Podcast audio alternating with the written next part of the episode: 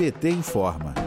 A chegada da variante Delta no Brasil tem preocupado as autoridades de saúde para o controle da pandemia no país. Segundo o Ministério da Saúde, o número de casos da nova cepa cresceu 84% em apenas uma semana.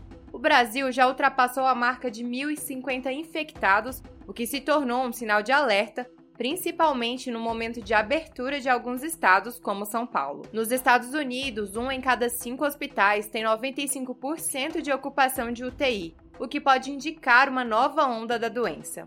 A cepa Delta surgiu na Índia e já se espalhou em pelo menos 140 países. Ela é considerada mais contagiosa do que as variantes anteriores. De acordo com a Organização Mundial da Saúde, a OMS, a nova variante é responsável por um aumento significativo de internações na América Latina, apesar de não significar um crescimento de mortes por Covid-19. Os especialistas temem que a nova onda causada pela Delta cause uma explosão de casos ao redor do mundo, afetando diretamente o sucesso dos programas de vacinação nos países.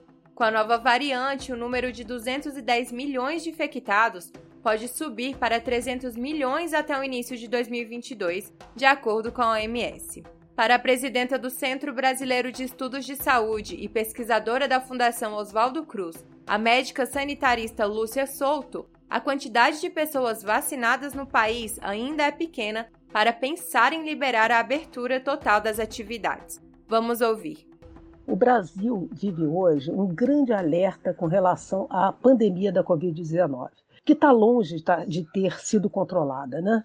É, para isso, é necessário duas estratégias estarem andando simultaneamente. A primeira estratégia é a vacinação de pelo menos 80%, 70%, 80% da população para que haja esse controle. Hoje nós temos 19%, em torno disso, de pessoas vacinadas com as duas doses da vacina.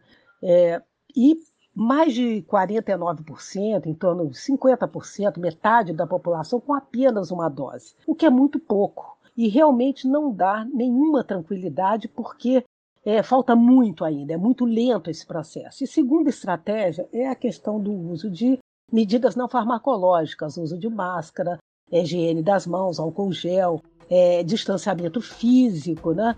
Em rede social, o neurocientista Miguel Nicoleles alertou que seguir o caminho dos Estados Unidos pode ser arriscado. O que é importante lembrar que Nicoleles acertou todas as últimas previsões sobre o avanço da Covid-19.